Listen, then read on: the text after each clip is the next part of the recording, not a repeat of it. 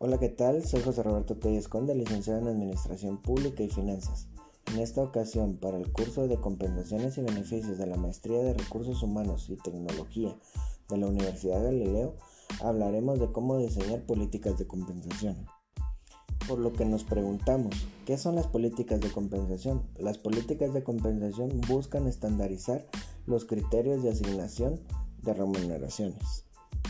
Cuando hablamos de compensación nos referimos a todo aquello que las personas reciben a cambio de su trabajo en una organización.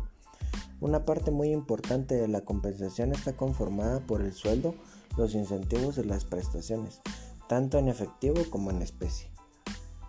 Otro componente importante son las compensaciones no monetarias, como la satisfacción con la ejecución de su trabajo y las condiciones en las que éste se desarrolla. Una correcta estructuración de la política de compensaciones permite establecer criterios de asignación de retribuciones, con lo cual se evita la entrega arbitraria de incentivos. Así se contribuye al bienestar del personal y a un buen clima laboral, lo que impacta en la productividad de la empresa. Desde esta perspectiva, el diseño de política de compensación en, una organización debe contar con los siguientes principios básicos. 1. Considerar la cultura organizacional.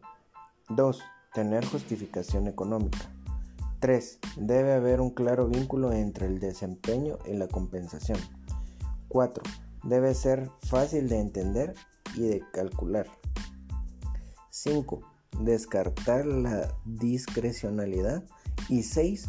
Construir un paquete o programa de compensación total. Pues no me queda más que agradecerles por su atención. Hasta un nuevo podcast. Hasta luego.